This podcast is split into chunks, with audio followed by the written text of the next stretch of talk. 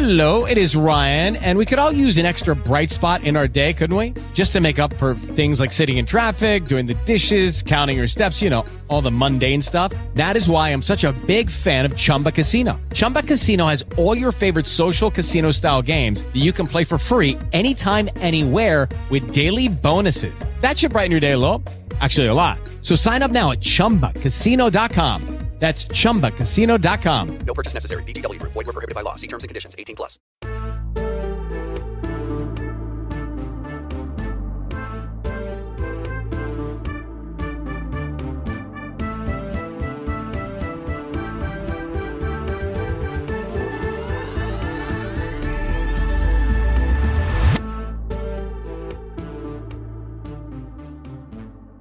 Bonjour tout le monde et bienvenue à ce nouvel épisode des Phocéens en Amérique. Ben, cette fois-ci, on est tous les trois présents. Il n'y a personne qui est parti se prélasser au soleil. On est tous les trois ici, euh, bien présents. Même notre grand absent euh, cette année, euh, nul autre que Julien, est présent aujourd'hui. Salut Julien, comment ça va aujourd'hui?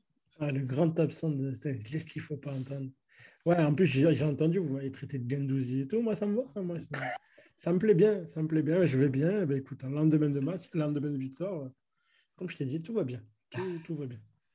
Parfait. Ludo est toujours là, bien évidemment. Ludo avec euh, son arnaque qui s'appelle Mon Petit Gazon. Il est quand même là. Salut Ludo, comment ça va? Salut Adi, en pleine forme, écoute, je suis en train de vous exposer à mon petit gazon, Marseille qui gagne, tout va bien, week-end de foot parfait, écoute. Bon, alors juste pour vous dire, on est rentré dans une ligue de mon petit gazon parce que Ludo nous a convaincus. Il nous a dit Ah, mais c'est simple, vous en faites pas, je vais vous rappeler, tout va bien se passer. Puis finalement, bien évidemment, il nous a pas donné toutes les règles du jeu. Il a Donc, pas tout bien expliqué. il Il est tout il bien expliqué. Donc, on a des équipes de merde, on fait des changements de merde et vous on vous perd tous nos inquiétez pas, matchs. Donc vous voilà. inquiétez pas, les, les gens entendent votre mauvaise foi légendaire, il n'y a pas de souci. Et le fait que vous êtes mauvais perdant, mais il n'y a pas de souci, les gars. Tellement pas, tellement pas, tellement Eh, pas, tellement il pas. fait croire, et il fait croire qu'il découvre des règles, t'as vu? Comme Ouais, aujourd'hui. là, il- Ah, mais non, Ah, je mais savais pas. C'est des pas. nouveautés. Ça, c'est Ouais, ouais. le mot préféré de, de, Ludo, là. Ouais, c'est la nouveauté. Et, et par derrière, tu le vois faire des achats mercato Ouais. tout, tu, vois, tu vois faire des, des, des- mettre des boosts, tu le vois faire des trucs et tout. Et nous, on dit, mais qu'est-ce que c'est tout ça là? Tu vois? Aïe, aïe, aïe. En plus, tu as déjà joué, toi, alors m'en- m'arnaque pas? J'ai joué une partie en 1912, et il n'y avait même pas. y avait Ah, même les pas gars, le- vous êtes, vous êtes pire que l'arbitre de hier soir. Voilà. Ah, Et j'ai- parlons alors de cet arbitre-là. En fait, parlons du match parce que bon, c'était quand même, c'est quand même assez drôle euh, de, de cette, cette ligue-là parce qu'on arrive à, à se, euh, à, se, à se chamailler, se narguer, se, se, se- se moquer l'un de l'autre euh, durant euh, toutes les journées de Ligue 1. Donc, c'est quand même assez sympathique. Mais parlons du match parce qu'on est là ici pour parler de l'Olympique de Marseille, bien évidemment. L'Olympique de Marseille s'est imposé au Stade Vélodrome sur le score de 2 à 1 face au FC Nantes. Euh, les amis, en premier, je pense que vous étiez tous les deux au stade. Ludo, est-ce que tu étais à côté de Julien? Ouais, ouais, on était ensemble. On était au même endroit. ensemble. Ah, euh, la jalousie vient de, frapper. Ah, donc, racontez-moi sa première mi-temps. On regarde un peu. euh, ben, en fait, non, parlons un peu de la compo en premier. On va commencer comme ça. Euh, parlons de cette compo-là, parce que la compo était un peu devenue un peu le classique, si vous voulez, de, de Igor Tudor, avec euh, Paul Lopez retourné euh, de blessure pour son premier match cette saison. En défense, toujours les mêmes trois, avec Mbemba à droite, Gigot au centre, puis la Bellerdi à gauche. Euh, en tant que piston, Klaus à droite, Tavares à gauche. Au milieu de terrain, ben, il, y avait, il y avait quatre milieux de terrain cette fois-ci, voire même cinq, parce que l'attaquant n'était que Alexis Sanchez.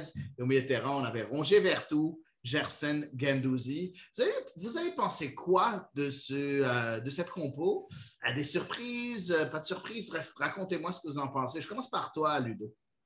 Ouais, surpris, euh, surpris de, de Gendouzi en, en- en meneur de jeu, en fait, d'avoir remonté Gendouzi à la place de Under. Pour le reste, ça me paraît classique hein, que Sanchez prenne la place de Milik. Il n'y a pas de surprise.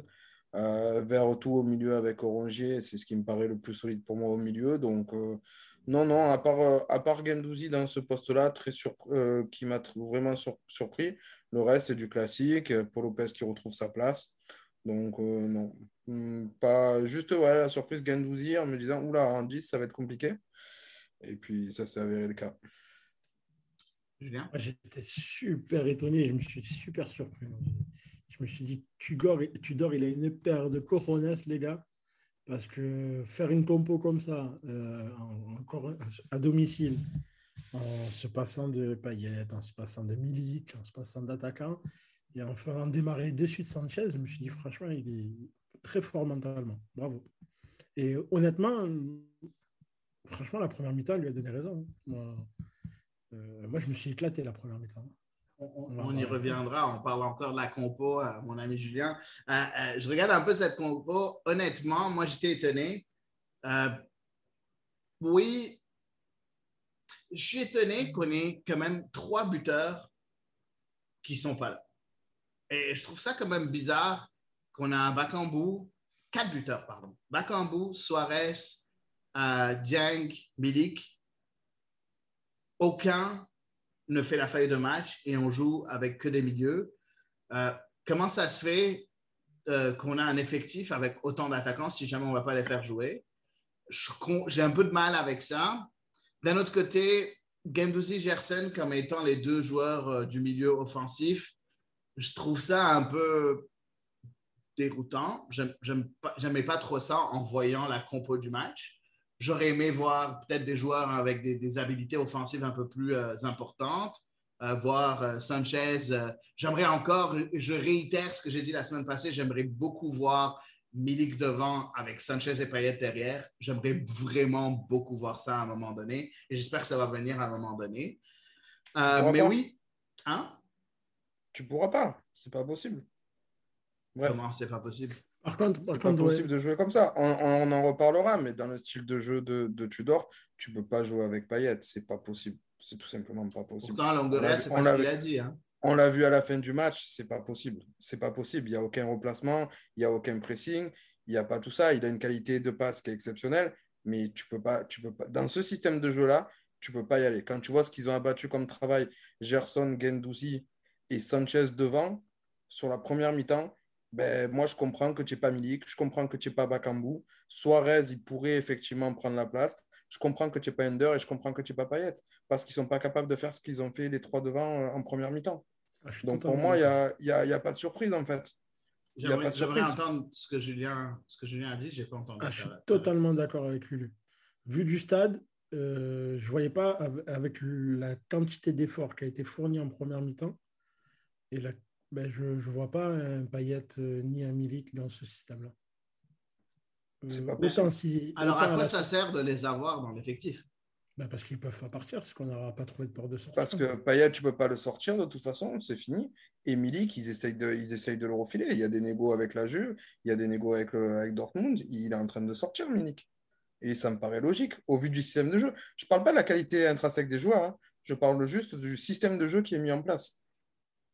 En tout cas, euh, je, je- je ne suis pas, je, je suis pas en désaccord avec vous, loin de là. Mais arrivé à un moment, tu as quand même des joueurs qui font partie de cet effecti- effectif-là, qui ont quand même une qualité. Quelque part, oui, c'est vrai que le directeur sportif, le président et ainsi de suite, le club doit s'adapter à l'entraîneur qui a été choisi, mais aussi c'est à l'entraîneur de s'adapter aux joueurs qu'il a aussi. Il y a Ben, un peu de là travail. Il reste encore Non, 10 jours pour passer des messages. Euh, Et- si Milik ne et- comprend pas qu'il doit aller chercher, il lui reste 10 jours encore pour trouver une porte de sortie. Si tu les commences à les utiliser, enfin, c'est peut-être, il reste 10 jours pour passer des messages et pour essayer de, de, de- soit de, de faire partir ou soit de recruter des joueurs encore, tu vois. Et c'est Ah. peut-être maintenant que tu peux t'en passer, c'est peut-être maintenant que tu dois essayer. Et une fois que le 31, que le mercato est fini, s'ils sont là, ben, il faudra apprendre à vivre avec, à, à faire avec eux. Adi, euh, pour moi, l'erreur, si, si on veut parler d'erreur dans ton sens, l'erreur, elle a été faite par Longoria de ne pas prendre quelqu'un qui est dans la continuité de Je ne dis pas Sampaoli. que c'est une erreur. Après, Je ne dis pas que c'est une Non, mais- erreur. non, J'ai mais ce que je veux te dire, c'est que après, Tudor, il arrive avec son style de jeu à mettre en place, il va pas s'adapter avec les joueurs qu'il a. Lui, on l'a fait venir pour développer l'idée de jeu qu'il avait à Hellas Vérone et qu'il veut mettre en place. Bah, il met des joueurs qui correspondent à ça, que tu aies des stars ou pas dans l'équipe et qui C'est correspondent. pas une question de correspondent- star. C'est pas une question Non, de mais tu vois ce que je c'est veux dire. de- Milik et Payet, s'ils correspondent pas à ce style de jeu, tu les fais pas jouer. Tu vas pas, tu vas pas adapter ton ce que tu veux mettre en place, ta philosophie de jeu pour deux joueurs. C'est pas possible. C'est pas ce que je dis. Alors, on n'est pas en train de parler de deux joueurs. Tu viens juste de nommer cinq joueurs qui ne rentrent pas dans la philosophie de, de Tudor. Oui, mais T'en tous as nommé cinq. Tu en as nommé cinq. Arrivé à un moment, je pense que c'est il y a un travail des deux côtés.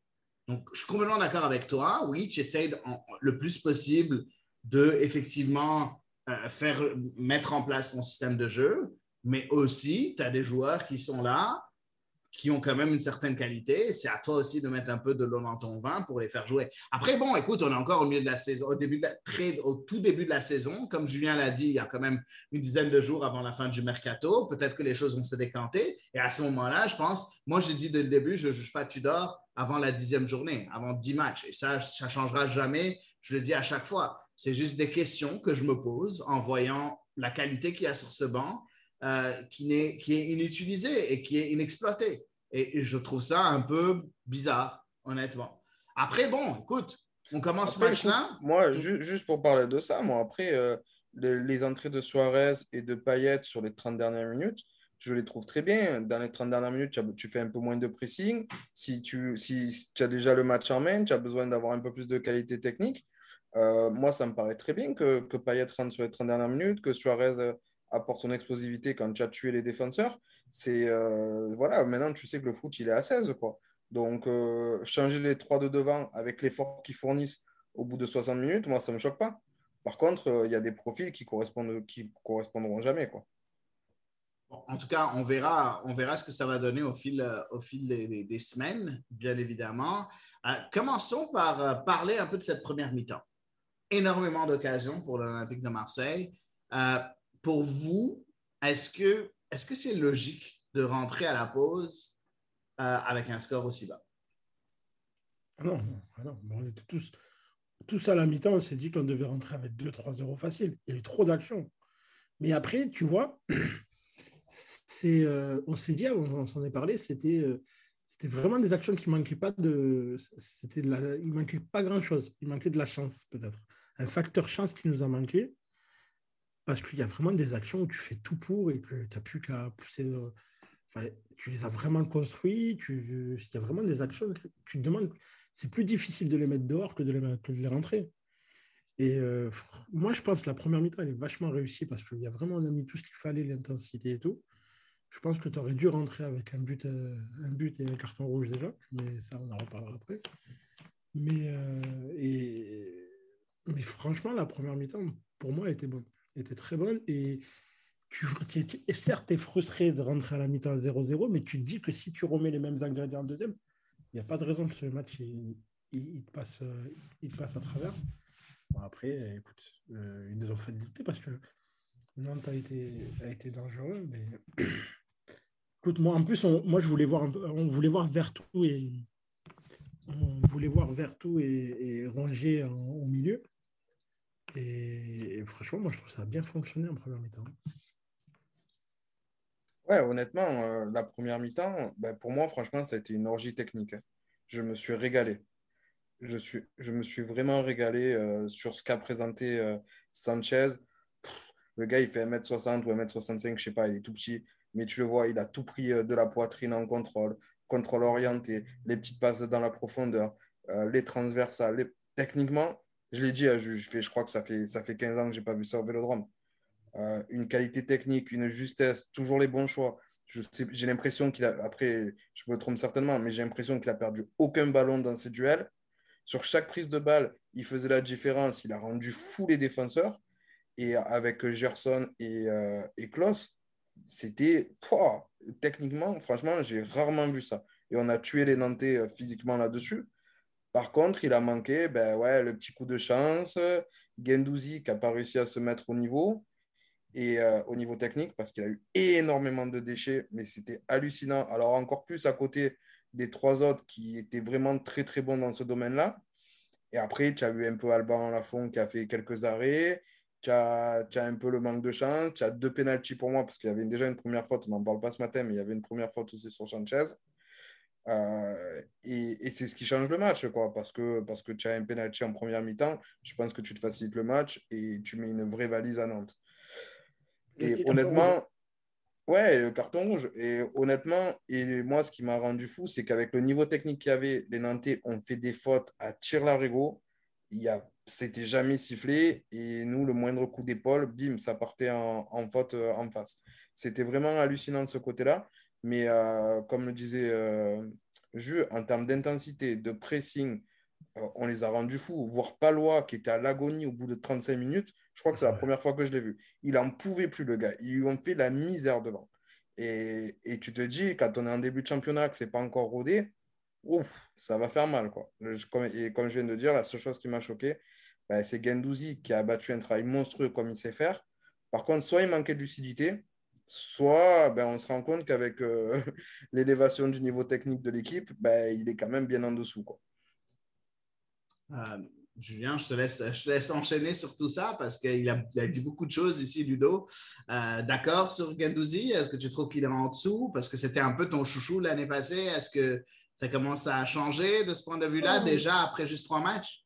Non, je pense juste qu'il n'était pas à sa place et je pense que lui, il n'est pas habitué à se retrouver dans les 10 derniers mètres parce que on l'a vu hein, sur beaucoup Pourtant, il a, quoi, il a eu 12 passes décisives l'année passée. Hein Bah écoute, moi, franchement, ce que j'ai euh, ressenti, c'est qu'il ne savait pas quoi faire quand il avait le ballon dans les 10 derniers mètres. En fait, il était. euh, il était Qu'est-ce qui a euh, changé par rapport à l'année passée où bah, il je était décisif? il a- Il a quoi? Il a marqué 5 buts, 12 passes décisives, si je ne me trompe pas. En tout cas, j'ai plus les stats, mais je sais qu'il avait plus de 10 passes décisives sur l'année, toute compétition confondue.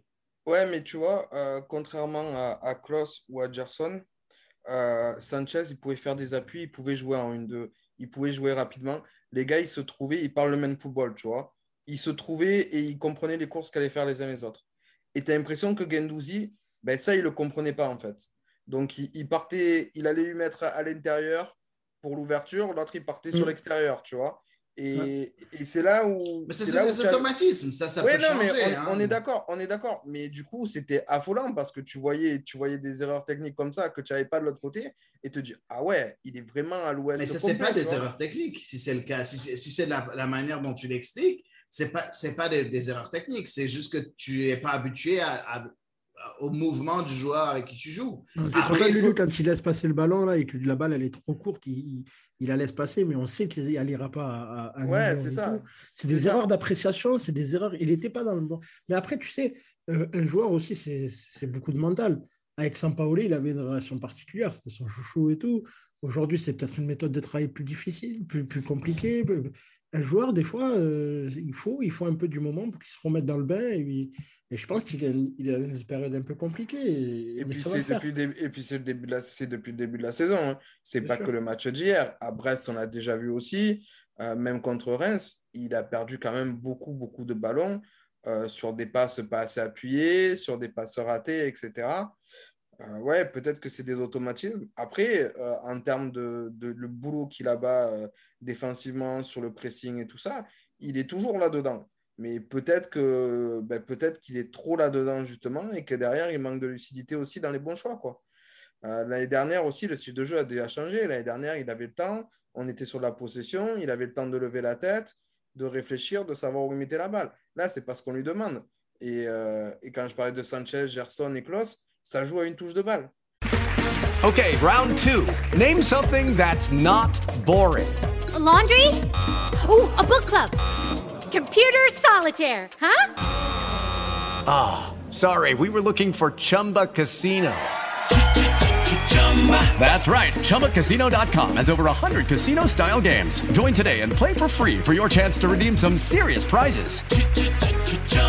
ChumbaCasino.com. No purchase necessary. Void where prohibited by law. 18 plus terms and conditions apply. See website for details.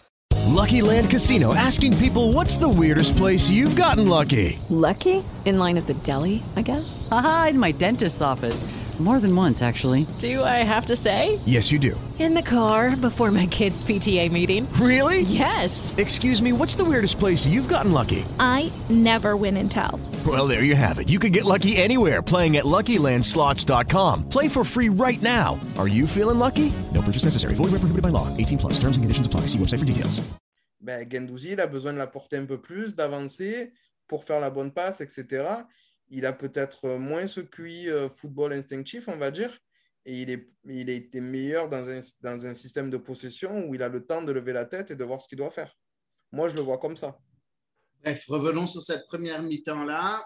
0-0, Julien, tu en as parlé de ce fameux 0-0. Tu as parlé du manque de chance. Est-ce que Ludo, tu es d'accord avec ce manque de chance-là? Ou est-ce que tu penses que c'est manque de qualité? Est-ce que tu penses encore une fois que quelqu'un comme Gendouzi, euh, qui n'est pas à sa place, qui est un peu moins en dessous techniquement, comme tu l'as dit, fait en sorte qu'on n'arrive pas à concrétiser ses chances? C'est un peu de tout? euh, il manque Ouais, c'est un peu de tout. C'est un peu de tout, mais c'est pas comme l'année dernière, tu vois. L'année dernière, c'était l'inefficacité devant le, devant le but, où vraiment tu ratais ton dernier geste. Là, c'était vraiment euh, le facteur chance, la petite motte, le Nantais qui, du bout du pied, touche le ballon. enfin, c'était, plein de petits facteurs euh, que tu contrôles, que tu maîtrises pas vraiment. On te dit, ah merde, c'est un soir où ça va être compliqué. Mais, euh, mais c'est pour ça. Et puis je te dis, après les pénalties aussi, parce qu'on est dans un système de jeu où je pense que dès qu'on marque le premier but, on tue l'adversaire derrière. Et, euh, les pénalties pas sifflés, ils nous ont fait mal. Et le nombre de fautes pas sifflées a fait que Nantes a joué très très dur aussi. Ah ben, euh, Parlons-en un peu. On va parler de la deuxième mi-temps, puis on parlera de l'arbitre, puisque je vois en fait euh, tous les deux allusion à l'arbitre depuis, euh, depuis le début du pod. Donc, on va en parler plus tard, je ne vous oublie pas. Mais parlons un peu de cette deuxième mi-temps-là. L'Olympique de Marseille, finalement, s'impose sur le score de 2 à 1, comme je l'avais dit. Premier but, Mbemba à la 70e minute. Égalisation du, du chouchou de notre ami Ludo Ludovic Blas. Et après, on a Nicolas Palois qui met un but contre son camp à la 82e minute pour une victoire.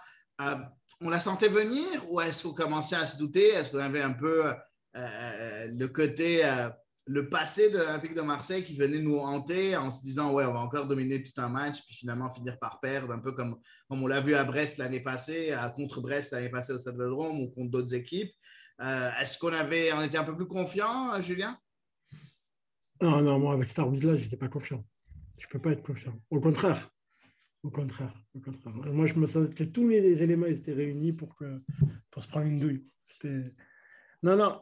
Après, honnêtement, je- on, a, on a eu encore un petit passage à vide où, où- où Nantes aurait pu nous faire très, très, très mal. Ça n'a pas été le cas. Donc, du coup, euh, ça m'a un peu rassuré. Je me suis dit qu'on était dans un bon soir. Le but de Mbemba, il nous a soulagés parce que ça commençait à, pas à douter, mais on commençait à se dire ça, ça commence, il va falloir y aller, il va falloir, euh, il va falloir comment on animer ce match. Euh, cette égalisation, je sais pas dire, je sais pas quoi dire. Et après, après, écoute, euh, ce but magnifique de Luis Sarez euh, nous a franchement nous a fait exploser. Parce que pour moi, il est de Luis Suarez. Qu'importe la ligue, qu'importe, je me battrai contre vents et marées. Pour moi, le but, il est de Suarez. Parce qu'il est dans ton équipe. euh, Parce qu'il est dans mon équipe hein. MPG. Ah, ah oui, c'est sûr, bien évidemment. Bien évidemment. Bon, on peut Non, parler non. sérieusement dans ce pod quand même. Là, un peu. Attends, je- non, non, honnêtement, ce match, il avait tout pour être un match euh, qui, allait finir euh, comme un match piège et qui allait, euh, qui allait mettre le feu, le feu à, à l'équipe parce que tu perds 2-1 ou tu fais match nul, on aurait été, ça serait sorti sur les sifflets et, ça, aurait, fait mal à la tête le dimanche, tu vois. Et parce qu'après une première mi-temps aussi maîtrisée et aussi on les a tellement bouffés que, le match nul ou la défaite, elle aurait été euh, vraiment, vraiment dur à encaisser. Et euh, écoute, il faut des fois des facteurs chance, des, il faut des fois rencontrer des palois euh, qui te permettent de, kiffer un peu plus ta soirée. Ouais, c'est ce que, c'est ce que j'allais te dire. Euh, La soirée, c'est bien fini, mais c'était un peu l'ascenseur émotionnel toute la deuxième mi-temps, en fait. Parce que tu arrives en deuxième mi-temps en te disant, bon, si on fait comme la première, il y a pas arrête, photo. on, on est, on est vraiment au-dessus et il n'y a pas de souci, ça va passer. Tu, tu te prends une première alerte et Chapo Lopez qui nous sauve le match aussi parce qu'il fait un arrêt exceptionnel sur le face-à-face. Tu ne sais pas d'où il la sort, mais elle est exceptionnelle, celle-là d'arrêt. Et, après, tu marques, tu dis c'est bon, on a fait le plus dur, c'est fini.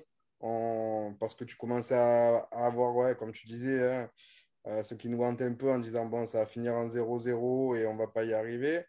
Puis tu as ce but de Mbemba, derrière, euh, tu te dis allez, c'est bon, c'est fait, c'est fini. On se prend ce penalty, ça revient à 1-1, on est à 10. Tu dis ah putain, bon, bah écoute, allez, on va se contenter du match nul et puis si on perd pas, ça sera bien. Et, au final, tu vas chercher ce deuxième but. Et nous, on a complètement explosé sur le deuxième but parce qu'il était un peu inespéré vu la situation. Et, euh, et par contre, euh, gros courage aux, gars parce que parce qu'ils ont une grosse mentalité. Aller marquer ce deuxième but à 10 contre 11, vu les circonstances du match. Euh, je pense que c'est le genre de match qui peut aussi resserrer un groupe et faire du bien au mental et avancer. Quoi. Bon, ben écoute, j'aimerais qu'on parle de l'arbitre du match parce que tant qu'on n'en a pas parlé, on va pas pouvoir avancer. Euh, donc, commençons. Qui a envie de commencer? Parlez-moi de l'arbitre parce qu'on va en finir une fois pour toutes. Je on a notre que- spécialiste de l'arbitrage, donc on va Ah, non, parler. non, non, notre spécialiste du pestage contre l'arbitrage. Julien, vas-y. Bon, déjà, je tiens à signaler, c'est un arbitre lyonnais. Je dis ça, je dis rien. Il est né à, à 30, à 25 km de Lyon, donc euh, tirez- vous pouvez en tirer les conclusions que, que vous voulez. Cet arbitre a déjà arbitré contre Monaco et pour la même action a mis un carton rouge. Alors que, écoute, sur Là, la il parle de l'action de... Tu parles de l'action sur Sanchez Monaco. euh, en première mi-temps. Ah, mais il y en a Oui, deux, il y a deux actions. Sanchez qui, mettraient- qui mériteraient quelque chose. Mais après, c'est pas trop. Vas-y, on va, on va dire, OK, c'est bon. Euh, L'arbitre, il n'a pas fait esprit et tout, mais on a un outil qui s'appelle la VAR, non? Ils veulent jou- justement la vidéo, c'est pour, euh, c'est pour euh, aider les arbitres à, à Rectifier rectifier les et aider. Il n'y a pas la vidéo. Je me dis, il n'a pas vu l'action sur Sanchez, c'est pas grave, l'erreur est humaine. Mais maintenant, il y a une vidéo. Si maintenant tu ne consultes pas et si la vidéo ne te consulte pas, ah moi je considère que c'est du vol. Parce que maintenant on a un outil qui est, euh, ils arrivent à te calculer un, un hors-jeu au, au poil de, au poil de cul près. Donc ils sont- non, tu ne vas pas me faire croire qu'une action comme Sanchez, elle n'a pas été vue et revue, au- euh, et elle n'a pas été revue, revue à la vidéo et qu'on ne l'a pas alerté comme quoi il y avait peut-être euh, aurait peut-être eu quelque chose à regarder. À partir du moment où il continue, il reste sur sa position et qu'il ne veut pas voir la vidéo, pour moi, c'est un voleur. C'est du vol.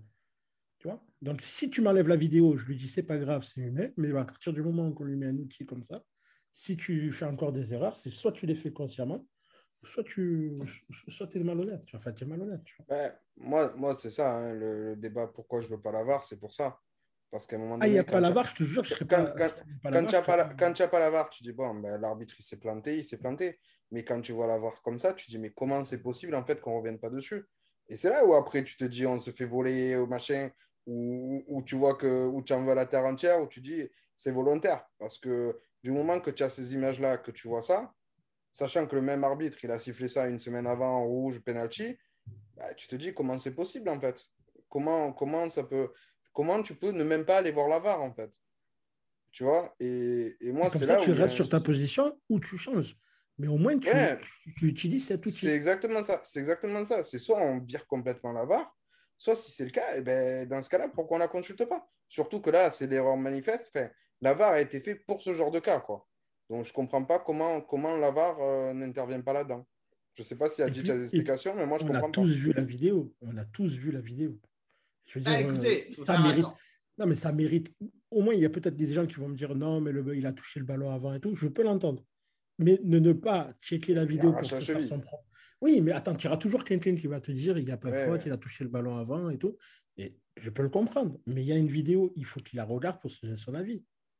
S'il va la voir et qu'il la regarde la caméra et qu'il dit bon, je reste sur mon premier avis, moi je suis d'accord. Et moi j'insiste. Ouais, c'est je- un enculé, mais c'est tout. Ouais, voilà. Moi, moi, je, je fais le, le relou en disant ouais, l'arbitre, l'arbitre, l'arbitre. C'est juste parce qu'en fait, ils, ils ont des outils pour s'aider et ils ne veulent pas les utiliser. Eh Ben après, ne t'étonne pas d'être euh, d'être encore plus euh, insulté parce que si tu en Non, et plus. puis- et puis des au- sais pas. Au-delà du penalty, hein. Mais ouais, de l'attitude. Au-delà du penalty, je- euh, quand tu vois le, le nombre de fautes des Nantais en première mi-temps, les coups qui sont pris, euh, Sanchez, Gerson, d'ailleurs, Gerson est sorti sur blessure, euh, Klaus, ils se sont fait couper. On les connaît en plus, hein, les Giroto, Palois, etc. On le sait très bien comment ils jouent, c'est pas nouveau. Quand tu vois que ces gars-là, ils se sont pas pris, pas pris un seul carton, euh, pas eu une faute sifflée en première mi-temps, et que l'OM, au moindre petit coup d'épaule, au moindre petit truc, ça sifflait, tu dis, attends, mais à un moment donné, je ne suis pas pour la conspiration, mais il y a des moments où tu te poses des questions. Quoi. Tu te dis, comment c'est possible d'avoir une telle différence d'arbitrage? Euh, Quand tu es mauvais tout le long, je veux bien, mais quand ça va que dans un sens, tu dis, oh, il y a quelque chose qui ne va pas. quoi. C'est pas normal. Moi, je suis normal. content parce que Ça, lui, il est rentré dans ma secte. Il est rentré dans ma set, il a pris la carte de membre. Il me reste plus qu'à dire à faire dans le pod et on est bon. hein. Non, mais, Ouais, mais- non, mais mais c'est normal, Lulu, tu lui a- as donné des billets du match, donc c'est normal. C'est même pas lui. C'est même pas lui. Vois, tu vois, c'est même pas moi. C'est même pas lui, tu vois. Donc euh, ça marche pas. cette Et je suis témoin, Non, mais- je, suis, je suis sur la même discussion WhatsApp. hein. donc, c'est lui qui t'a débrouillé les billets d'un ami à lui qui te les a donnés. Donc, ça va. Bon. et en plus, il t'a fait baisser le prix, en plus. En plus. Donc, Ah, tu bon. diras, tu dévoiles tous les tarifs et tout, c'est bon. Hey, il balance tout. ça. J'ai pas donné les tarifs. Je dis, t'as fait baisser le prix. Euh, bon, bon, en tout cas, on revient un peu là-dessus, mais honnêtement, tu sais, je- il y a plusieurs raisons pourquoi la VAR pourrait ne pas rentrer en jeu. Donc, on, pourrait faire en sorte que peut-être que le jeu allait un peu trop vite. euh, dès qu'il y a eu euh, euh, dès qu'il a eu, dès que la faute a été dès qu'il y a eu un arrêt de jeu, par exemple, le ballon a été remis en jeu assez vite et que la VAR n'a pas pu, n'a pas pu intervenir parce qu'une fois que le ballon, il y, a y a un arrêt de jeu, puis le ballon est remis en jeu, c'est fini. On ne peut plus revenir en arrière. Donc, il y a des possibilités aussi. Euh, c'est possible aussi que l'assistant, il soit endormi. Euh, c'est possible aussi que l'arbitre central, euh, il ait dit, tu sais quoi, euh, non, maintenant, c'est, moi, je ne pense pas que ça vaut la peine. Puis, il ait pris ce veto-là. Euh, il y a plusieurs raisons pourquoi ça, pourquoi, pourquoi ça Bah, pourrait mettons un pas être micro au gardien, met- mettons un, un micro aux arbitres. Parce que là, par exemple, là, on est en train de débattre sur un sujet. Si on avait les micros, on le saurait. Tu vois? Mais après, euh, ouais. Ça Après, que ce soit dévoilé au public, euh, c'est quand même compliqué de, de demander aux arbitres de faire leur travail. hein. Ah, ça veut dire qu'ils sont pas capables Euh, de. non, mais du moment, du moment qu'il leur- explique, leur je peux le comprendre.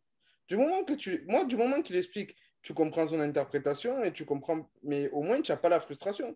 Tu dis, Ouais. ouais, bah, c'est un con, c'est un mauvais arbitre, mais tu n'as pas la frustration parce que tu as au moins son explication. Après, tu peux ne pas être d'accord avec lui, mais au moins tu comprends pourquoi il a fait ça. Là, pour toi, pour nous, tu vois, on parle depuis une demi-heure, mais en fait, c'est illogique et on ne comprend pas ce qui a pu se passer pour, pour, que, pour que ça ne revienne pas dessus, quoi. Bon, finalement, l'OM a fini quand même par gagner, par trouver un moyen de gagner. Euh, parlons un peu de, de- du match, euh, du, du comportement un peu des supporters durant le match, surtout au début du match. De nouveau des sifflets, euh, de nouveau des supporters mécontents avant même le, le coup d'envoi. On fait quoi de ce fléau-là? Comment on peut le combattre? Est-ce que vous, étant tous les deux au stade, est-ce qu'il y a eu des gens qui ont voulu faire taire tous ces cons-là qui sifflaient euh, avant même que le coup d'envoi soit, soit, lancé? Ou est-ce qu'il y avait il y clairement deux camps? Ou est-ce que tout le monde s'entend que euh, c'est que de la merde et ainsi de suite? Je, veux comprendre un peu comment ça se fait que ça perdure, ce genre de comportement-là. Je peux parler en premier parce que c'est pas que je me sens légitime, mais ça fait 25 piges que je suis au stade, que je suis abonné. Euh, quand les gens ils ont sifflé, on s'est regardé avec lui et on ne comprenait pas. On se disait, mais je ne comprends pas.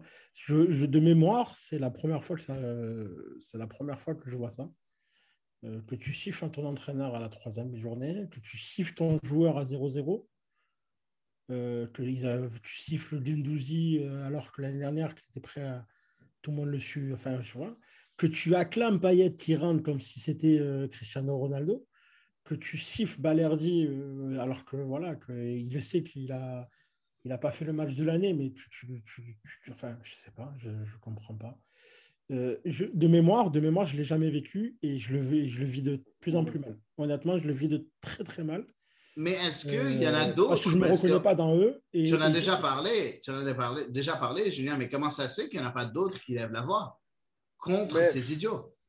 Moi, je pense qu'il y a, il y J'aurais a un beaucoup truc de choses. comme ça qui, me, qui, qui siffle à côté de moi, je pourrais lui rentrer dedans. Mais là, ça vient de. Enfin, les Ouais, c'est ça. En fait, il y, a- de il en a vraiment beaucoup. Il y en a vraiment beaucoup et ça vient de partout. Après, moi, c'est pareil. hein, J'étais j'étais abonné plus de 10 ans au Virage Nord. De mémoire, j'ai jamais vu ça. Et même à 0-0, des joueurs qui sortent siffler, je l'ai jamais vu. Quand tu perds 2-3-0, que ça sort, tu siffles, ok. Mais à 0-0 dans un match que tu contrôles encore, etc. Honnêtement, la troisième journée du Honnêtement, je championnat. comprends pas. Troisième journée, pff, on a vu des entraîneurs qui n'étaient pas aimés. Même les entraîneurs qui n'étaient pas aimés, honnêtement, ils ne se faisaient pas siffler. Hein. Ils se faisaient pas siffler. Il n'y avait rien. Il n'y avait pas d'applaudissements, il n'y avait rien. Mais ça ne sifflait pas comme ça au début du match. Moi, j'ai jamais vu, j'ai jamais vu le stade comme ça au début du match, en fait. Au début de saison, déjà dans cet état-là. Et, et pour moi, il y a, il y a quand même plusieurs facteurs. Je pense que je déjà, il y a beaucoup de gens, il y a déjà beaucoup de gens de l'extérieur sur l'été. On le sait, il y a beaucoup plus de touristes, il y a beaucoup plus de gens qui viennent et, euh, et qui suivent l'OM à moitié, etc.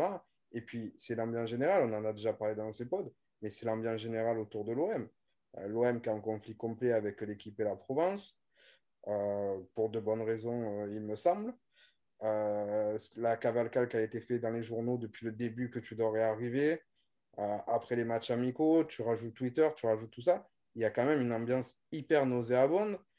J'ose espérer qu'il n'y a pas des joueurs qui sont là depuis longtemps aussi, qui s'appuient sur leurs contacts dans, certaines zones du stade, comme on a pu le connaître, euh, pour, pour amplifier aussi ce phénomène-là parce qu'ils ne jouent pas. J'espère pas, mais on l'a connu, on le sait. Et voilà, il y a pas mal de choses comme ça qui peuvent me gêner. Et, ça m'inquiète un peu. Ça m'inquiète un peu parce que j'ai cru comprendre après le match que sur certains endroits, c'est les capots aussi qu'on demandait des sifflets, etc. Donc euh, ça, c'est des choses qui me gênent. Et, et c'est ce qui me gêne le plus, c'est que j'ai l'impression qu'au cours- autour de, autour de l'OM, il y a des choses qui ne sont pas propres du tout, quoi. Rajoutées par les médias, rajoutées par certains groupes. Et c'est ce qui a... Et j'espère que ça ne va pas nous, nous niquer la saison. En tout cas, tu donnes tous les armes pour, pour, la, pour la foirer la saison.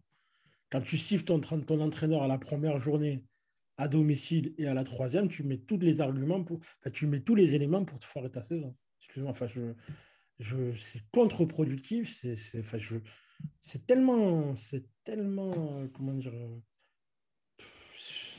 tellement bête et tellement je, comprends même pas comment tu peux, comment c'est possible que des, des, gens qui payent des places, qui sont censés aimer le foot et aimer le ballon et avoir un minimum de culture ballon, comment tu peux réagir comme ça? Mais écoute, génération Twitter, génération fan de joueurs, euh, avant fan de club.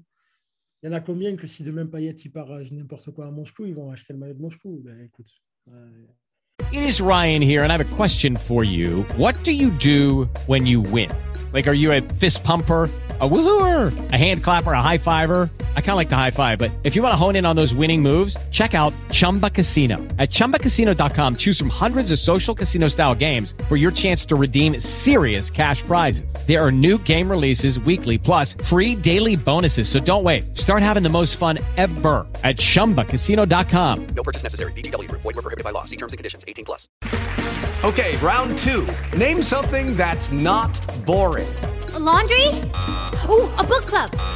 Computer solitaire, huh? Ah, sorry, we were looking for Chumba Casino. That's right. ChumbaCasino.com has over 100 casino style games. Join today and play for free for your chance to redeem some serious prizes. ChumbaCasino.com. No purchase necessary. Void were prohibited by law. 18 plus. Terms and conditions apply. See website for details. ces gens-là, euh, je les veux loin de chez moi et loin de mon club. Mais malheureusement, il, y en a beaucoup en ce moment et ça m'inquiète vraiment, vraiment, vraiment. Ouais. En tout cas, on verra, on verra ce que ça va donner, mais euh, mine de rien, on regarde ça, ben, l'Olympique de Marseille, quand même, euh, se débrouille quand même plutôt bien.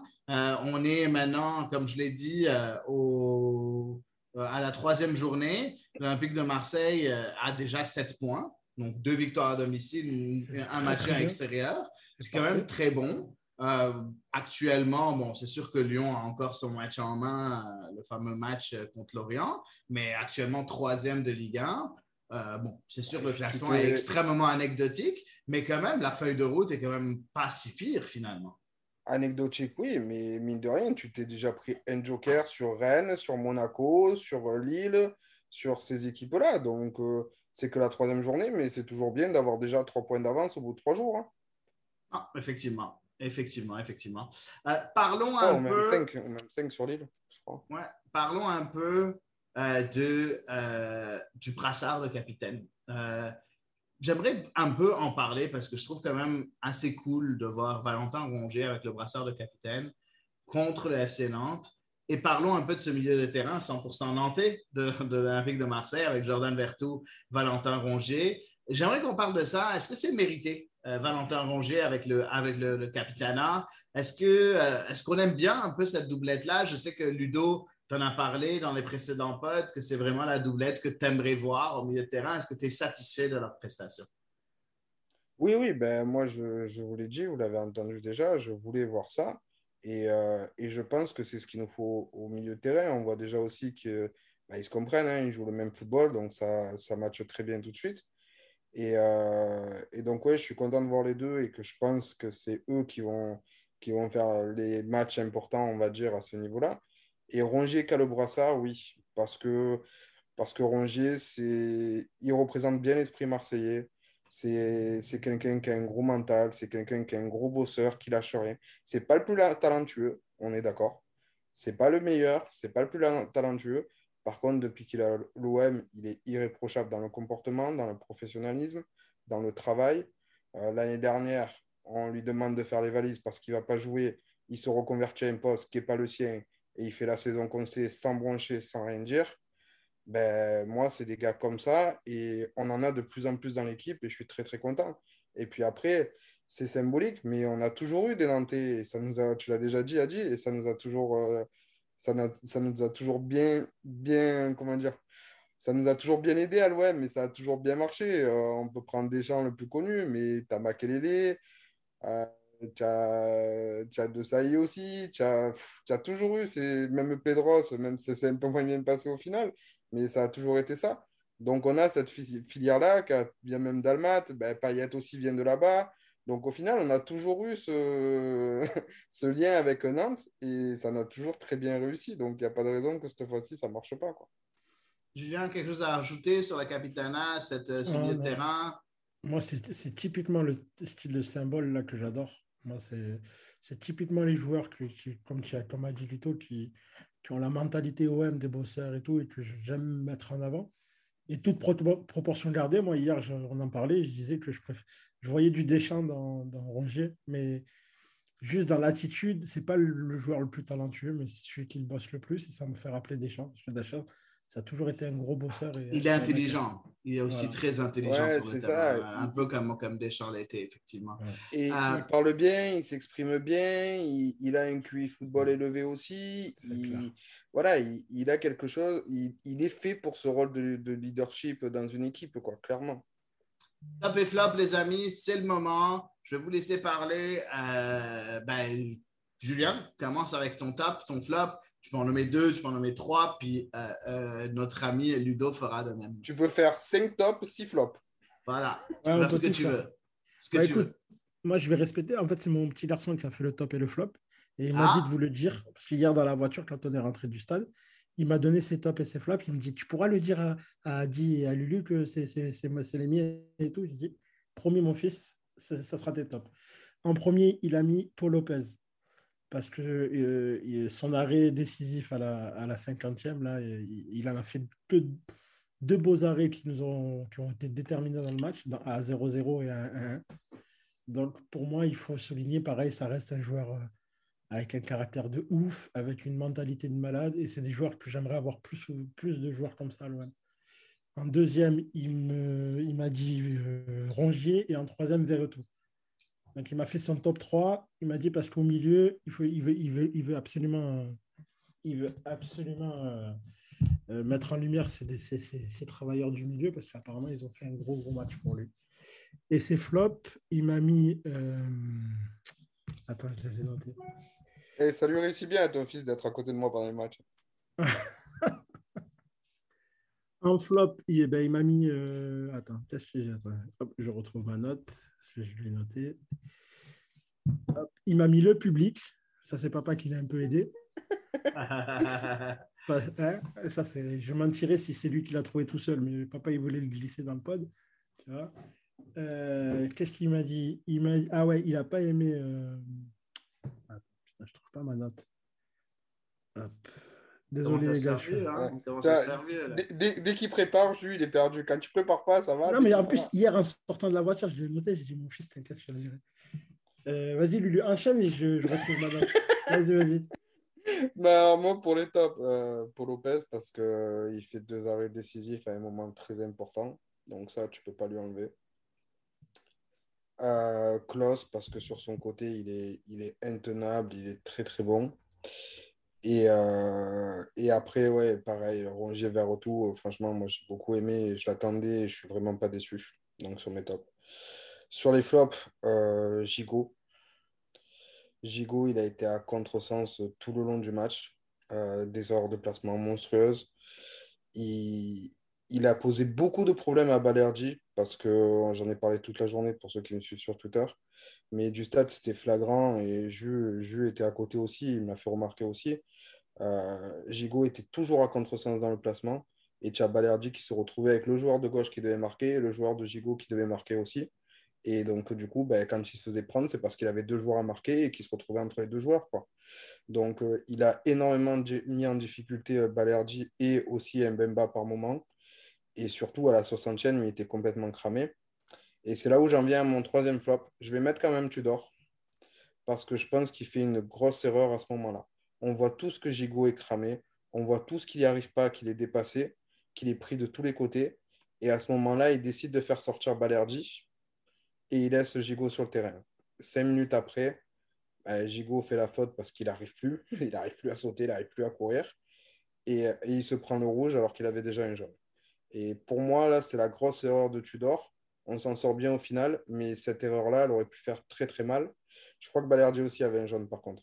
Mais euh, à, mon avis, aussi, à mon avis, il aurait dû sortir euh, Gigot à ce moment-là parce que ça se voyait du stade qui était cramé, il avait les mains sur les hanches et il n'arrivait plus à avancer.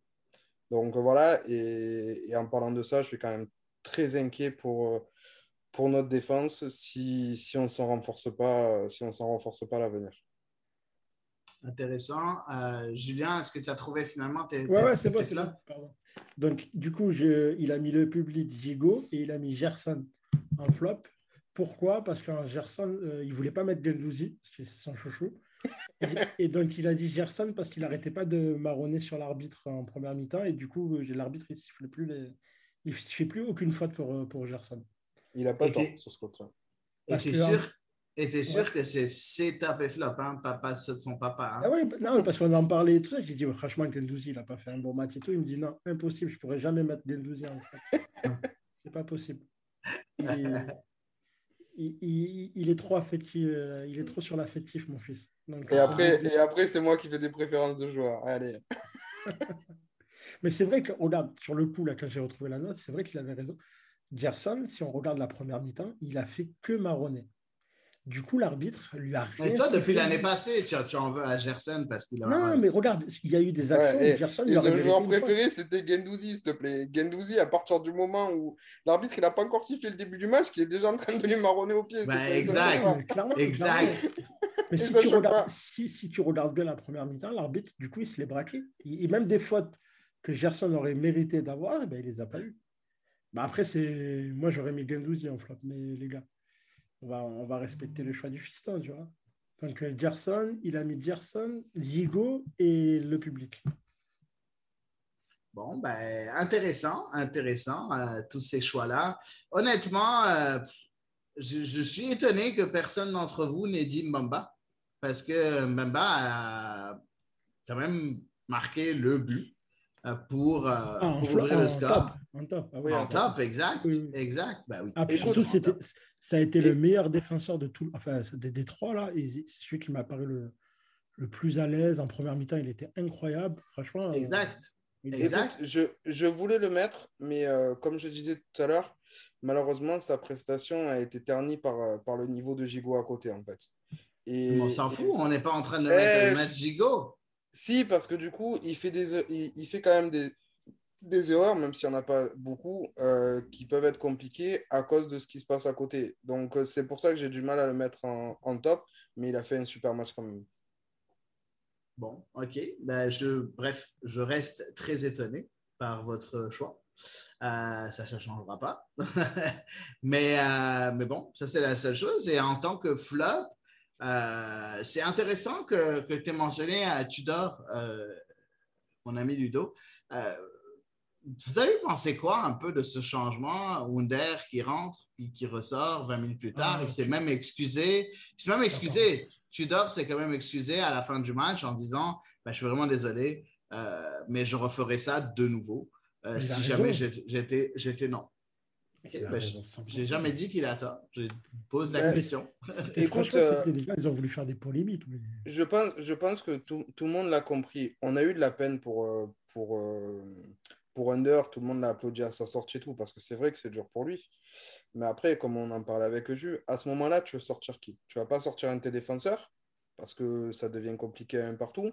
Ton milieu de terrain, il te reste plus que Rongier vers tout, et tu n'as personne sur le banc parce que Gendouzi il est sorti. Et devant, tu en as trois qui viennent de rentrer. Suarez, Payet et Under. Suarez, c'est le seul qui peut prendre la profondeur. Donc, tu ne peux pas le sortir si jamais tu as une contre-attaque. Il te reste un choix, Payet ou Under. Under a joué les deux premiers matchs entiers. Payet, on sait comment c'est. Imagine s'il sort Payet. Il peut pas. Donc au final, c'est normal qu'il sorte Under. Donc ça fait chier. Ça fait chier pour lui parce que c'est un bon gars, parce qu'on l'aime bien et parce qu'il aurait mérité de jouer. Mais je pense que même ce matin, avec du recul, Under, il doit se dire Bon, ok, j'ai compris. Ça m'emmerde, j'ai compris. Après, de le, voir, euh, de le voir presque en larmes et tout, moi, j'ai eu l'impression que c'était peut-être son dernier match et qu'il et qu'il avait vraiment de travers que pour son potentiel dernier match, ça se finisse comme ça. C'est plus comme ça que je l'ai ressenti. Et parlons un peu de- du fait que, ben, à toi à ce moment-là, euh, mon ami Julien, euh, parlons un peu du fait que ça pourrait être son dernier match. Est-ce que bon débarras, on est triste, euh, comment on se sent par rapport à ça? Je suis mitigé, moi. Je suis mitigé. Ça dépend. hein. Si c'est son dernier match pour me, me ramener quelque chose de mieux, euh, merci Under. Euh, Under, merci pour tout et, je te souhaite de bonne carrière. Après, si c'est pour faire juste une ligne comptable et, vendre parce qu'il y a un, embouteillage de banc et que c'est le seul qui a des, touches, ben, ça me ferait chier, tu vois, parce que je pense qu'il y a vraiment des joueurs devant à faire partir à part Under, tu vois. Under, il ne doit pas partir en premier sur la liste. Euh, en fait, moi, je voudrais, enfin, je ne sais pas si on a le temps, mais tout, mais je voudrais vraiment parler de ce mercato et, de cette, cette stratégie-là, parce que, parce que là, on enchaîne les, les dizaines de recrues, ça, ça, il y a des. Est-ce que c'est bien, est-ce que c'est pas bien, est-ce que tu refais une équipe, est-ce que tu as le temps de t'attacher, est-ce que là, les joueurs, est-ce qu'il y a vraiment On, besoin de s'attacher on va, on va y arriver, on va y arriver, euh, On va y arriver. au mercato, ce sera, ce sera juste après, mais je voulais juste parler un peu d'Under. Bah, si moi, as- c'est- voilà, si c'est un échange là, comme on a entendu avec, Malé- avec, avec, le joueur de l'Atalanta, écoute, pourquoi pas si Ça a c'est pas l'air, juste- hein. Ça- voilà, ça- et ça n'a ça pas a l'air pas l'air. du tout. Mais si c'est une vente sèche juste parce qu'il faut, il y a un embouteillage de vente, ben, ça me fait chier. Voilà. Comme ça, j'essaie d'être concis, mais c'est pas le premier, c'est pas le joueur que je veux partir que je veux voir partir. Voilà. Ludo? Écoute, euh, moi, ça fait longtemps que je m'attache plus aux joueurs. Euh, maintenant, euh, Under, je me dis que c'est pas dans, c'est pareil, comme on parlait tout à l'heure, c'est pas dans ce, dans ce style de jeu-là où il sera le meilleur. On l'a vu, c'est un vrai ailier qui est capable de percuter, etc. Euh, on a pris quelqu'un pour faire la doublure de Klaus. Donc je me dis, est-ce que, est-ce qu'à ce poste-là, c'est là où il va être plus efficace? On l'a quand même vu en difficulté euh, contre Brest dans ce poste-là. Je me dis, écoute, c'est un joueur qui, a quand même, euh, qui vaut plus entre 20 et 25 millions d'euros. Si jamais tu as une offre sur la table, euh, sur quelqu'un qui n'est pas potentiel titulaire dans cette équipe-là, parce qu'il n'y a pas un poste, euh, il n'est pas à son meilleur poste, il faut le vendre. faut le vendre. C'est malheureux parce que c'est un bon gars, on aime bien, on aime bien ce genre de joueur, il n'a jamais triché, euh, il a une bonne mentalité, etc. Mais bon, à un moment donné, l'OM en priorité, quoi. Et aujourd'hui, bah, tous les joueurs qui sont arrivés, je trouve qu'il y a une plus-value par rapport à ce qu'on avait l'année dernière, hormis en défense pour le moment, mais c'est pas fini. Donc, euh, donc euh, voilà, je ne suis pas inquiet. C'est dommage, mais euh, je l'oublierai très rapidement une fois qu'il aura signé ailleurs. Ouais, bah écoutez, moi, moi je, suis, je suis vraiment emmerdé parce que j'aime bien, j'aime bien ce joueur-là.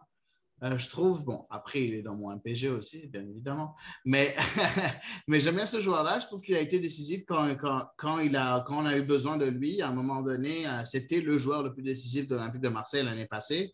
On a tendance à l'oublier. C'est un joueur euh, qui a un peu cet égoïsme qu'on a envie d'avoir de la part d'un milieu offensif, que ça fait longtemps quand même qu'on n'a pas eu ce joueur qui en même temps passeur, mais en même temps égoïste quand il faut. Euh, bon, après, ce ne sera jamais une superstar, ce ne sera jamais euh, le joueur, euh, le joueur numéro un, mais je sais pas, il a, toujours eu la bonne mentalité, très reconnaissant envers l'OM, il a toujours mouillé le maillot. Euh, c'est difficile de, de, trouver des joueurs comme ça de nos jours. Puis ça me dérange, ça me dérange. Pourquoi lui, pourquoi pas d'autres? Euh, je pense qu'on a beaucoup de joueurs dont on pourrait se passer euh, au sein de cet effectif-là. Puis il y a- Ouais, mais après, ce vraiment clair- On dit la même à- chose tous les trois, en fait. Après, oui, Ouais. après, ce qui est, après, ce qui est clair à dire, c'est que devant, on a trop de monde. Donc, à un moment donné, malheureusement, euh, il va falloir en faire partir. Et c'est vrai que ça serait dommage que ça soit Under. Mais je pense que la situation, elle peut être compliquée si on reste avec autant de monde devant et qu'on vend personne. Quoi. Complètement d'accord. Complètement d'accord. En tout cas, on verra, on verra ce qui va se passer. Ce qui est sûr, c'est que l'Olympique de Marseille doit dégraisser. Donc euh, là, on est sûr de ça. Ça doit arriver bientôt, on l'espère. Euh, parlons de ce mercato. On fait une transition directement. Et Julien, je te laisse commencer parce que tu as déjà commencé un peu. Donc, je te laisse compléter ton idée par rapport au mercato. Euh, à quoi on devrait s'attendre de la part de l'Olympique de Marseille? Mais moi, je m'interroge vraiment, les gars. Euh, moi, j'adore le taf de Pablo et compagnie. Donc je, Pablo? Je suis pas. De Pablo, de Pablo, pardon. Euh, C'est c'est Pablo après plusieurs sangria. Pablo. Ouais, Pablo. Pablo. non, mais ce que je voulais dire, c'est que je trouve que tout ce qui se passe en ce moment, c'est pas trop mal. Enfin, c'est bien d'avoir une vraie structure, d'avoir des bonnes personnes au bon, au bon poste et tout ça et tout. Mais après, je m'interroge aussi sur le fait que là, on va être sur la dixième, voire la onzième recrue. Euh, on cherche, on a changé d'entraîneur. Euh, le choix de l'entraîneur, franchement, ça restera quand même, malgré tout, une, question qu'on a. Enfin, ça sera une énigme par- parce que comment tu peux passer de Sampaoli à Tudor? C'est, Franchement, pour moi, c'est une énigme. Euh, Je souhaite, je souhaite que ça marche, vraiment, hein, je le souhaite vraiment. Mais euh, quand tu es dirigeant, tu souhaites de la continuité. Si, même si ton entraîneur il part, j'aurais, la facilité, ça aurait été de trouver un, profil similaire à Sampaoli pour garder tout ce que tu as accumulé pendant un an et demi. Là, tu, tu, repars pas à zéro, mais tu, es obligé de refaire tout un, effectif à l'image de ton nouvel entraîneur et de ses nouvelles attentes. Et je, me dis que je me dis que quand même, s'il avait, il se facilite pas la tâche le Pablo, et qu'il a plus de chances que ça foire et que, ça lui tombe sur la, tête plutôt que, que, ça réussisse. Là, on va arriver, là, apparemment, Eric Bailly, là, apparemment, c'est presque prêt, presque fait. Ça reste un pari. Euh, je ne sais pas du tout euh, ce que ça vaut. Euh, je me dis que 11 joueurs, c'est beaucoup quand même. On a, eu beaucoup de. Ça, f- 11 joueurs. Et quand tu regardes hier sur les, sur les 11 joueurs présents, je crois qu'il n'y en avait que 5 de l'année dernière. Je me dis que la mayonnaise, il faut qu'elle prenne vite. Et que, les matchs vont que là, on va, on va recevoir. euh, on va aller à Nice. Bon, après, il y a Clermont. Et après, je crois qu'on va, je sais plus, à Auxerre ou un truc comme ça. Eh ben, il va falloir être prêt rapidement. Et c'est vrai que, comme a dit Ludo dans, plutôt, dans le pod, euh, la défense, moi, me fait vraiment, vraiment très, très peur. Autant le banc et l'attaque et les milieux, je trouve qu'on a évolué euh, vraiment, vraiment. C'est vraiment encore. Je pensais pas qu'on pouvait faire encore mieux que, que l'année dernière avec tous les départs et, les retours des. des- enfin, la, de joueurs vraiment très importants comme euh, Camara et, Saliba. Mais euh, là, la défense, franchement, pour moi, c'est un point noir et, j'espère qu'il va trouver une solution rapidement. Et je ne suis pas sûr qu'un joueur qui n'a pas, beaucoup joué en, depuis 2-3 ans, il puisse euh, fournir de suite une. rassu- faire rassurer cette défense. Une fois que tu as, tu as trouvé, tu as réglé le problème de DCC, si tu le réintègres dans les titulaires, euh, tu enlèves Gigot et tu prends un truc, tu prends un- un- une recrue, tu as un Mbemba DCC, je pense que ça peut, avec de la confiance, ça peut le faire, tu vois. Mais- Ludo, je te vois, je te Ouais, vois je vois hocher la tête. euh, J'aimerais, lui donner la parole. Vas-y, vas-y. Non, je ne veux pas voir Kaita Sarr. Laissez-moi tranquille, qu'il aille chercher de 10 défenseurs s'il veut, mais je ne veux plus le voir, lui. J'en ai marre, il n'est pas fait pour Mais cette je ne vois compo-là. pas, je je- d'offre. Il n'y a pas d'offre, donc qu'est-ce que tu en fais? Eh ben, il va en CFA, on s'en fout, mais euh, je veux plus le voir jouer dans ce système à 3, ça marche pas, on l'a vu l'année dernière. Et si on veut passer un cap, euh, il, faut, il faut passer sur d'autres défenseurs. Alors moi, je te rejoins sur beaucoup de choses. Jules. Euh, sur le choix de l'entraîneur, il peut être énigmatique, mais d'un côté, je me dis, est-ce que l'OM a les moyens financiers pour faire un jeu de possession euh, en Ligue des Champions? Pour moi, tu vas jouer euh, comme joue Guardiola en Ligue des Champions avec euh, les joueurs du niveau de l'OM, tu vas te faire complètement déchirer. Ça, c'est la première chose. La deuxième chose, Longoria, quand il est arrivé, il a toujours parlé de ce jeu de transition, de ce jeu rapide vers l'avant, etc. Il a toujours voulu mettre ça en place. Sampaoli, quand il est venu, c'est ce qu'il a fait sur les six premiers mois. Sauf que Sampaoli, il n'est pas con. Il a, vu, il a appris de la Ligue 1. Il a vu qu'en Ligue 1, c'était quand même très risqué de jouer comme ça par rapport à des blocs bas que tu peux te faire retourner comme on a failli se faire retourner à Brest. Et il a changé son fusil d'épaule dans la façon de jouer. Il a adopté un jeu de position qui n'était pas forcément ce que Longoria attendait de lui. Et je pense que le clash a été de là, parce qu'on voit bien que ce n'est pas les moyens financiers sur le mercato qui a posé problème à Sampaoli. Parce que, parce que vu ce qu'on a recruté, on aurait eu les moyens pour répondre aux demandes de Sampaoli. Donc, ce n'est pas le mercato. C'est vraiment une vision. je suis persuadé que c'est un fait de ici. Oui, pour moi, c'est vraiment une vision différente de ce qu'il veut mettre en place. Et je me dis que, ben oui, Longoria, il allait prendre Tudor, parce qu'un jeu comme ça, à haute intensité, etc., ben, c'est quelque chose qui peut faire que tu seras moins ridicule en Ligue des Champions ou que tu peux construire dessus. Je suis d'accord avec toi sur le fait que 11, 12 joueurs qui arrivent, c'est beaucoup trop, surtout quand tu finis deuxième du championnat, etc. Mais tu repars sur une autre stratégie, une autre façon de jouer. Par contre, c'est sûr que si l'année prochaine, on fait une bonne saison, tu dois rester la deuxième année et qu'il me rechange 10 joueurs titulaires, euh, ouais, là, je vais commencer à dire, oh, faut peut-être pas déconner non plus. À un moment donné, on a besoin aussi de stabiliser et d'avoir des joueurs dans la durée. Là, qu'il le fasse encore, ça ne me choque pas. Et à part la défense, tu l'as dit, je ne vais rien rajouter dessus, mais pour moi, il nous faut deux défenseurs. Parce que Balerdi, son meilleur poste, il n'est pas à gauche, de toute façon. C'est au centre aussi, on en a déjà dit. Voir à droite, il peut dépanner, mais pour moi, c'est vraiment son poste. Si on veut l'utiliser au maximum, c'est au centre. Donc pas à gauche. Donc pour moi, il faut un gars à gauche. Et aujourd'hui, Gigot, c'est trop faible. Ça sera très bien pour la rotation Ligue 1. Mais si tu veux aller chercher, chercher quelque chose, je... ça fait que trois matchs, mais il va falloir quelque chose, il va falloir quelque chose d'un autre niveau. Donc euh, oui, il va y avoir encore des arrivées, mais surtout après, comme il a déjà dit, hein, on attend c'est sur les départs. Il faut qu'Amavi dégage, il faut que Strossman dégage. Devant, il t'en faut au moins deux qui partent.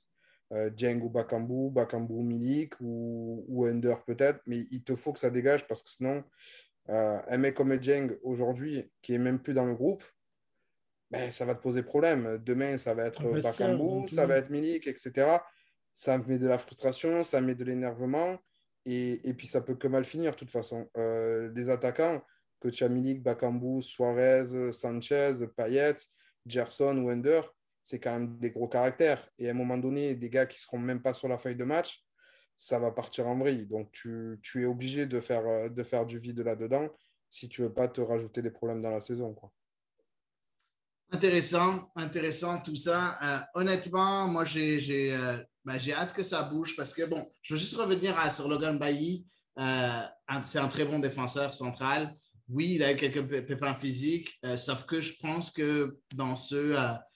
C'est peut-être, tu sais, on en parlait le, week-end passé quand on a fait le pod, Ludo et moi, qu'on n'a pas de défenseurs centraux qui peuvent jouer ce poste de défenseur central droit ou défenseur central gauche. Ben, Logan Bailly, il peut jouer ce poste-là. En fait, il ne peut jouer que ce poste-là. Il ne peut pas jouer dans la défense, euh, au centre d'une défense à trois parce que c'est quelqu'un qui va prendre un peu plus de risques, qui va s'avancer avec le ballon un peu plus. Et je pense que ça va être quand même, c'est le bon profil.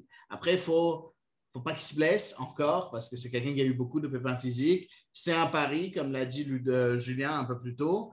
Euh, mais n'empêche, sur, sur la valeur et, le talent, il a ce talent-là. Donc, très intéressant de ce point de vue-là. Je suis beaucoup moins inquiet sur, euh, euh, sur le fait que l'OM n'a pas, il n'y a pas vraiment peut-être d'automatisme. J'ai peur, j'ai pas vraiment peur des automatismes parce que je pense que déjà les 10 recrues sont déjà quand même assez, assez, assez bien intégrés déjà. Euh, on voit tout, on dirait qu'il est là depuis, euh, depuis, depuis cinq ans. Même chose pour Klaus, même chose pour euh, Tavares. quand, techniquement, quand techniquement c'est au-dessus, ça facilite énormément l'intégration. Ouais. Quand on un joueur qui joue au ballon aussi. Hein. exact, exact. Exact. Donc, finalement, je ne suis pas super inquiet de ça. là où je suis plus inquiet, par contre, c'est que j'ai J'espère juste qu'on n'amène pas des joueurs pour les entasser. J'ai peur qu'on n'arrive pas à dégraisser.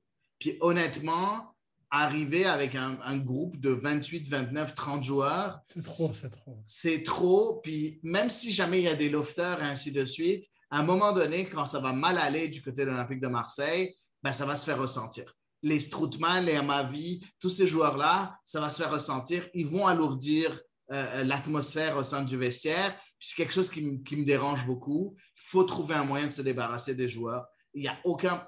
En amener encore plus, même si c'est le bon profil, ainsi de suite, c'est là qui me fait peur. J'ai très, très peur de ça. Donc, espérons que Longoria est conscient de ça et, qu'il arrive à trouver des portes de sortie à tous ces indésirables-là. Euh, finalement, parlons un peu du reste, du reste euh, de la saison, en fait, les prochains matchs de l'Olympique de Marseille. Euh, on a quand même des matchs importants. Donc, euh, Nice, comme l'a mentionné un peu Ludo un peu plus tôt. Donc, euh, non, c'est Julien qui a mentionné ça. Alors, on va jouer à Nice le prochain match. Nice va pas bien. Nice, aujourd'hui, je pense, s'est pris deux cartons rouges à juste deux points en trois matchs. Match piège ou est-ce que la valeur et la qualité va, va, va, va passer devant vu que l'effectif de l'Olympique de Marseille semble meilleur sur papier que celui de- du côté de, de, de l'EGC Nice Qui a envie de commencer? Bah écoute, je- ah, vas-y. Je...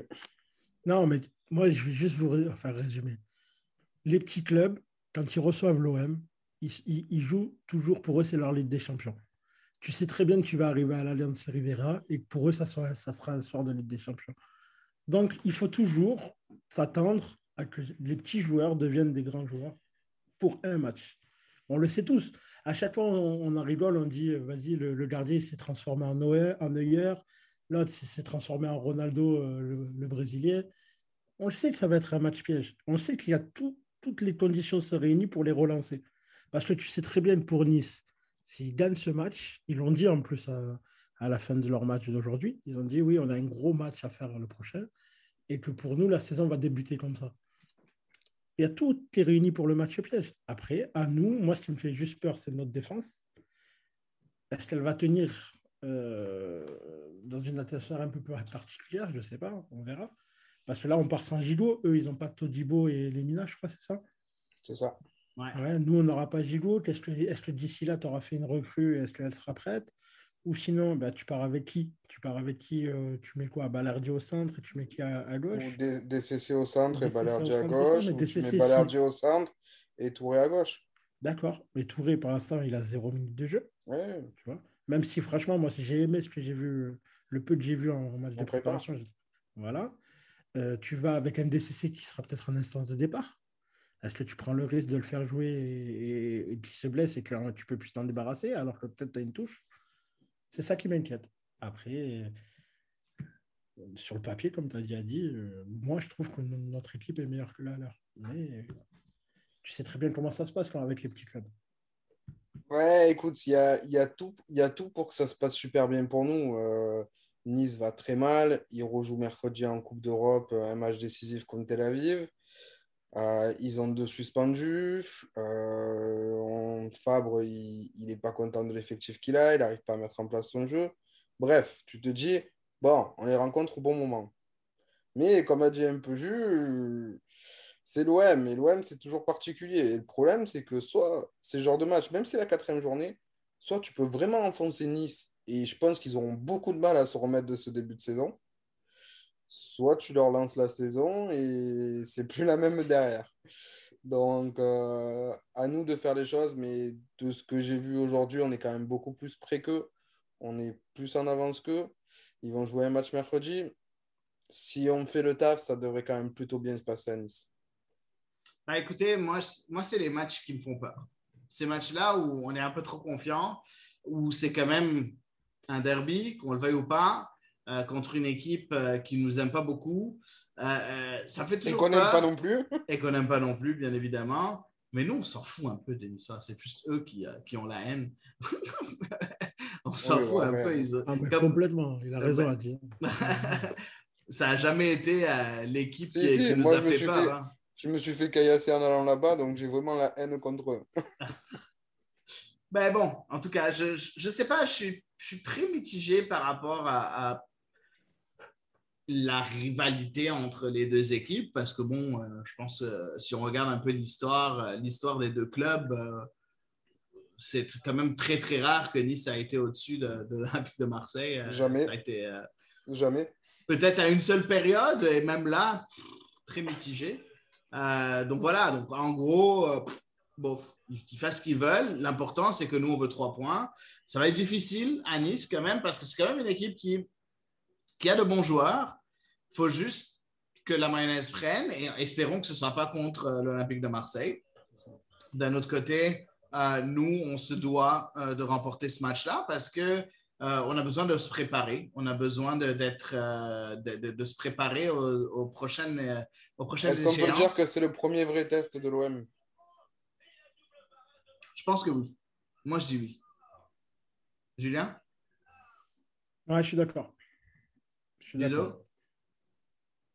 C'est encore un peu tôt quand même. Et Nice. Ben, en fait, ça dépend. Il ne faudra hein. pas en tirer des conclusions. Voilà, c'est ça. Parce que c'est le premier Avec test, les mais- infos que tu as, avec les infos que tu as actuellement, pour toi, est-ce que c'est l'équipe?